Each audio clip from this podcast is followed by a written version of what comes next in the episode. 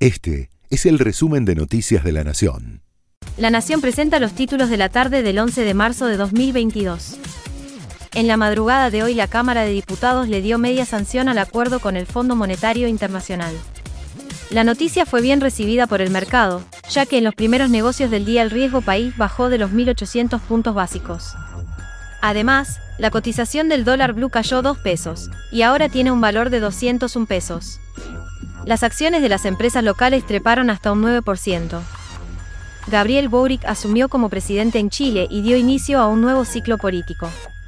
El mandatario de izquierda, de 36 años, sucedió a Sebastián Piñera y luego encabezó la jura de su gabinete, con mayoría de mujeres y un promedio de edad de 49 años, con el que gobernará Chile hasta 2026.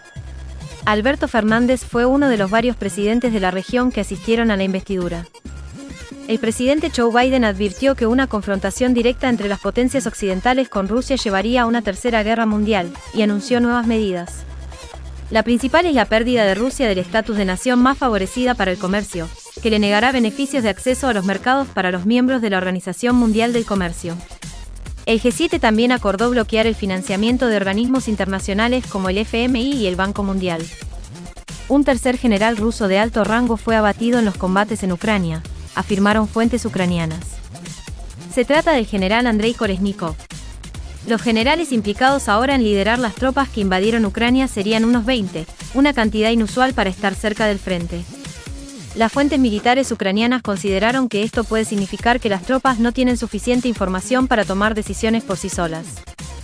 Estados Unidos considera que los ataques rusos en el oeste de Ucrania en las últimas 24 horas tenían como objetivo impedir que los campos de aviación fueran usados por las fuerzas ucranianas, dijo hoy un alto cargo de la defensa estadounidense.